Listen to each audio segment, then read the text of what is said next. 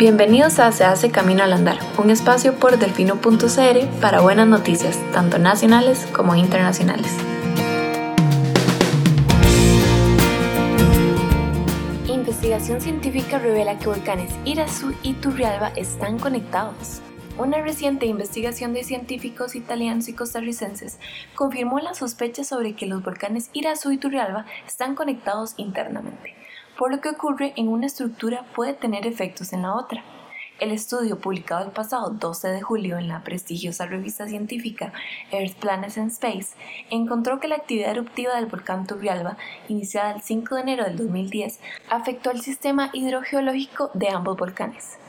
Las erupciones y la intensa desgasificación del volcán Turrialba generaron la expulsión de grandes cantidades de agua, y según explica la investigación, parte de estos fluidos se obtuvieron del acuífero superficial del volcán Irazú, que alimenta el lago del cráter principal.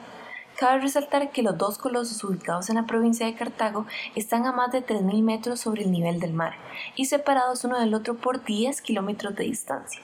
La investigación fue liderada por Dimitri Rowett, del Instituto Nacional de Geofísica y Vulcanología de Italia, y contó con la participación de los vulcanólogos costarricenses Gino González, Raúl Mora y Carlos Ramírez.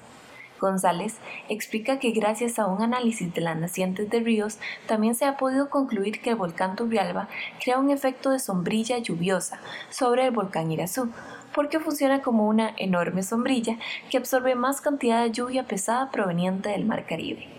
Otro de los hallazgos de la investigación es que el volcán Irazú libera gran parte de su energía mediante sus acuíferos.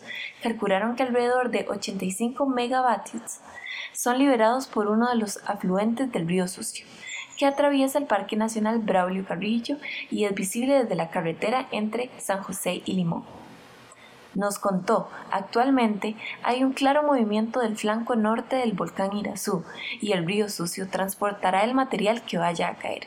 Por eso es importante evaluar el impacto que puede tener el eventual colapso en infraestructura aguas abajo, como el puente sobre el río Sucio y otras edificaciones, para trabajar desde ahora la prevención de un posible desastre. Para González, el que los volcanes tengan una conexión no necesariamente representa un mayor peligro, sino que más bien nos habla de la complejidad de los sistemas volcánicos y que como científicos poco a poco van descifrando. Para más buenas noticias pueden ingresar a delfino.cr o regalarnos un poco más de su tiempo en el siguiente Se hace camino al andar. Hasta pronto.